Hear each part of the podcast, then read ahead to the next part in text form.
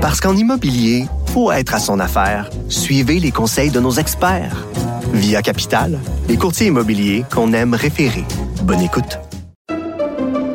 Pendant que votre attention est centrée sur vos urgences du matin, vos réunions d'affaires du midi, votre retour à la maison ou votre emploi du soir, celle de Desjardins Entreprises est centrée sur plus de 400 000 entreprises à toute heure du jour. Grâce à notre connaissance des secteurs d'activité et à notre accompagnement spécialisé, nous aidons les entrepreneurs à relever chaque défi pour qu'ils puissent rester centrés sur ce qui compte, le développement de leur entreprise.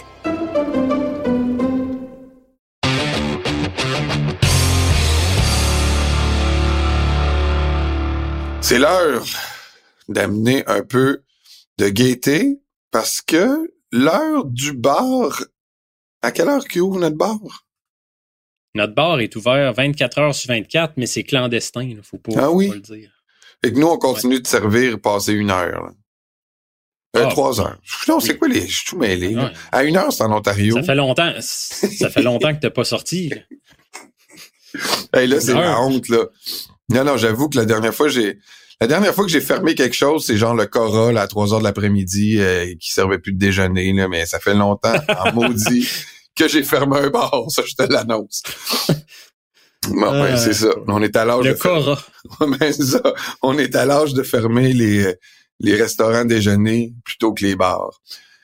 Ah, c'est triste hein, d'entendre ça. Ouais, c'est triste. OK. Parlant de tristesse, moi, je vais commencer Ouais. avec euh, mon, mon client au bar. Là. Puis je sais, là, tu vas me Ah dire, ah, là, c'est une fixation. Euh, euh, Ah oui. T'es, t'es, t'es C'est fâché. de la malice. Bon. C'est de la malice. Moi, quand j'avais vu, euh, c'était Mason Rudolph. Non, c'était euh, Kenny Pickett Kenny au Pickett. collège. Kenny Pickett au college qui avait fait une feinte de, de, de slide, là, parce que depuis quelques Ouais. années, on encourage les carrières à, à glisser. euh, moi, quand j'ai commencé à regarder le football, là, ça n'existait pas. Là, j'ai jamais vu Dan Marino faire un slide. là. Peut-être une fois. Mais tu là, l'as jamais vu courir non plus. non plus, c'est un bon point, mais même à l'époque, là, tu sais, là, Steve Young ou je sais pas, là, tu sais, personne, euh, Ouais, ouais, ouais. personne slidait, là, tu sais, c'était une honte, là, à la limite, mais bon, le jeu étant ce qu'il est, il évolue dans la bonne direction, on veut protéger les carrières, c'est correct, je suis bien, cor- je suis bien d'accord avec ça, on veut que nos jeunes aient envie de faire ce sport-là, puis on veut pas qu'ils se fassent étêter, et les carrières, évidemment, quand ils se mettent à courir, là, la défensive, ils se mettent euh, sur le, le, le mode kill, il reste que quand j'avais vu Kenny Pickett faire une feinte de slide et euh, poursuivre une course pour euh, euh, gagner plusieurs verges par la suite, j'avais quand même eu un gros malaise en me disant les joueurs qui font ça, c'est l'équivalent pour moi là, au soccer de quelqu'un qui euh, se fait accrocher puis se garoche en hurlant qu'il s'est fait mal à la cheville. là. C'est de l'anti-jeu, là, puis c'est ça mérite le même genre de traitement euh, de public là tu sais c'est pas une f- tu sais une feinte de slide là puis après ça courir c'est c'est du- c'est c'est de l'anti-jeu là. et en fin de semaine Tu te dis qu'il abuse, il abuse d'un règlement pour les protéger. C'est ça? ben oui ben oui tu sais puis ils veulent influencer en plus là les tu sais à quelque part l'arbitrage est tellement sévère sur les carrières puis je comprends les joueurs de défensive de dès qu'il y a un geste qui, s'enclenche, qui peut laisser présager à une glissade, ben le jeu est mort. Là, là, tu, tu, tu pourras pas, en tant que joueur défensif, là, débuter un geste parce que c'est sûr que tu te fais flaguer. Sûr, sûr, sûr. D'ailleurs, on l'a vu euh, à plusieurs reprises. Ce qui m'amène à ce qui s'est passé en fin de semaine. Puis là, moi, je vais, je vais être sans équivoque, là. Pour moi, Josh Allen, c'est clair que c'était une fake de slide, là.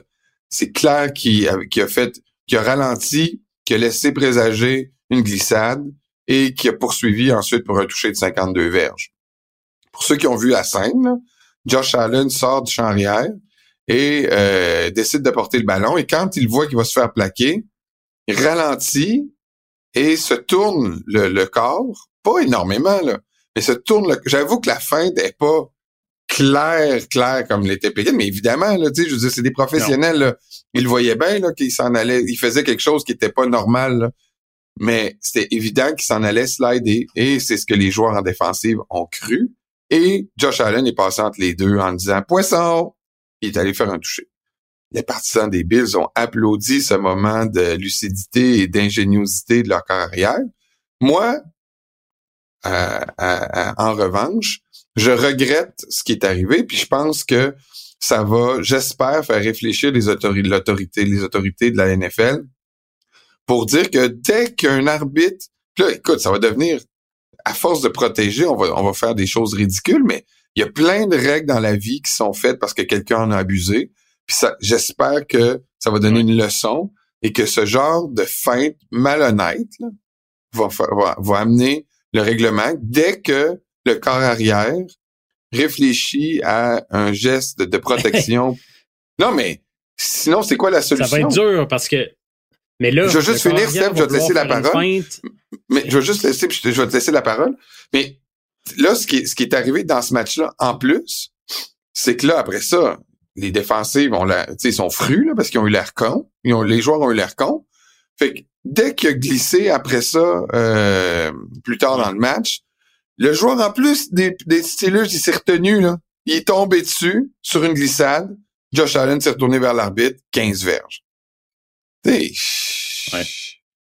En tout cas, je, moi, ça m'a vraiment, euh, ça m'a vraiment euh, mis un goût amer là de d'un de Josh Allen là, que Monsieur, je suis un tough là, puis je fais des petites feintes de euh, du genre. Puis deuxième chose, tu sais, là la NFL va se retrouver avec ce problème-là. J'espère qu'ils vont l'adresser. Je sais pas comment ils vont le régler, j'ai hâte de t'entendre là-dessus, mais je vais finir en disant que je vais envoyer Josh au bar, puis je vais lui donner un fake brandy. Oh! T'as vu la photo? Il n'y avait pas le fake slide, ça n'existe pas. Non, il n'y a pas le fake slide cocktail, c'est pas que je l'ai pas cherché, mais je vais lui donner un fake brandy, fait qu'il essaiera de le boire, il sortira pas du verre, il va rester dans le fond. Il est, euh, il va être, il va être, il est pas très bon parce que il est en plastique, mais euh, il est crédible dans son rôle de, de Brandy. Alors voilà, je t'écoute euh, sur ton opinion là-dessus. Ben, je suis pas, euh, je, suis pas en désaccord avec ton point, mais comment t'empêches ça? C'est ça la question. Parce que là, si un corps arrière veut juste faire un changement de direction ou il break soudainement parce qu'il veut feinter le joueur, ou, comment t'interprètes-tu un fake slide ou c'est ça va être difficile, pas à peu près d'enrayer ça. Là. Mais je, comprends totalement ce que tu veux dire, pour vrai. Là. Mais c'est juste être dans les culottes de la ligue.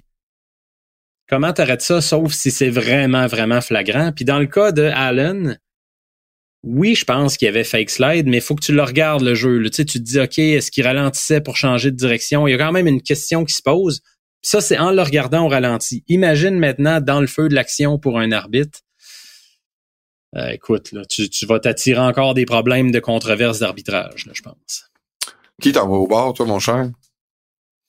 Écoute, j'en ai juste une humoristique, puis après, je t'envoie mon vrai invité, OK? Euh, il y a une journaliste que j'ai, ça m'a fait pisser dans mes culottes, qui a demandé à Todd Bowles, l'entraîneur des Bucks de, Tampa Bay, comment il préparait son équipe cette semaine euh, pour un match euh, où à Détroit, il annonce à peu près zéro degré, puis ça va être froid. Comment tu prépares tes joueurs pour ça? Écoute, Todd Bowles, il a dit, ben, là-bas, il joue à l'intérieur, fait que j'ai pas de grosse préparation à faire. On va être 20 secondes entre l'autobus et l'entrée du stade. Fait que... C'est vraiment gênant. Là. Ça, ça fait un peu Hey, euh, notre journaliste qui couvre les box est malade un matin, peux-tu y aller? Ouais, mais je connais pas ça, là, le football. C'est pas grave. Parle-y qu'il va faire froid à Détroit, là, puis let's go, vas-y.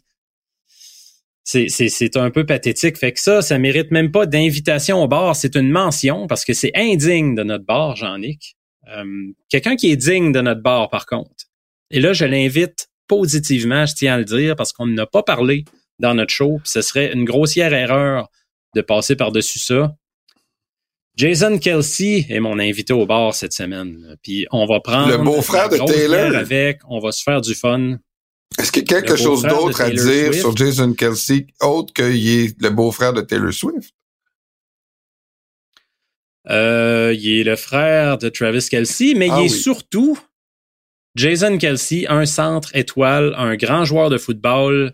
Ah oui, on peut dire Là, il y en a déjà. Est-ce que c'est le plus grand centre de l'histoire? Non, ça veut pas dire que c'est le plus grand centre de l'histoire. Allons pas jusque-là. Mais il a été marquant. Puis, je trouve qu'il a mis les joueurs de ligne offensive un peu sur la map en donnant des shows pas possibles. Son speech immortel après le Super Bowl des Eagles. Tu sais, c'est le fun que ces gars-là puissent recevoir de l'attention. Il est très présent dans les médias. Il a son podcast. Je trouve que c'est bien qu'il y ait un peu de lumière sur ces gars-là. Puis c'était Monsieur Philadelphie pour moi, Jason Kelsey. Tu c'est un peu Rocky Balboa. C'est un gars qui a été choisi en sixième ronde, négligé, qui devait faire sa place sur l'équipe. Il finit qu'il est partant, il est dominant, il est très charismatique. Euh, chapeau Jason Kelsey là, pour une, une, fantastique carrière. Il prend sa retraite, euh, mais il sera pas oublié de sitôt. Euh, Puis ce que je vais lui servir, j'étais vraiment content de trouver ça, Jean-Nic. Un Philly cheesesteak cocktail. Tu sais que Philly cheesesteak, Oh. c'est la spécialité locale à Philadelphie. là. Et c'est pas bon, là, on va se le dire. euh, c'est spécial. Un genre de sous-marin avec de la viande de bœuf à fondu, puis du fromage jaune orange, puis en tout cas, c'est- Écoute, ça euh, manger gueule, quelque chose avec euh, du fromage, fait- normalement, c'est c'est 100% sûr que je trouve ça bon, sauf un Philly cheesesteak. Sauf celui-là. Euh, mais écoute, c'est ça, le Philly Cheesesteak Cocktail, on y va. Vas-y. Deux onces de, deux onces de bourbon, euh, trois quarts d'once de sirop de miel, un demi-once de bouillon de bœuf, Ben voyons. un œuf, un œuf, ouais, et, tiens-toi bien, Ça un once pire. de Velvita, de fromage Velvita fondu. Ouais, non. Tu mélanges tous les ingrédients. Après, tu rajoutes de la glace, tu reshakes les ingrédients ensemble et tu décores ça de paprika fumé et de beef jerky. Ben non, là. Personne va boire ça, là. Non, non, mais je trouve ça fantastique. Non, non, mais écoute, c'est juste pour rendre hommage à Jason, puis après ça, on va retourner à la bière. Juste un, juste un genre. On va se pincer le nez, puis on va le boire. OK, merci pour ça. Merci à vous d'avoir été là encore cette semaine. Bon match en fin de semaine. On se retrouve la semaine prochaine pour une autre édition de la zone payante. Bye bye.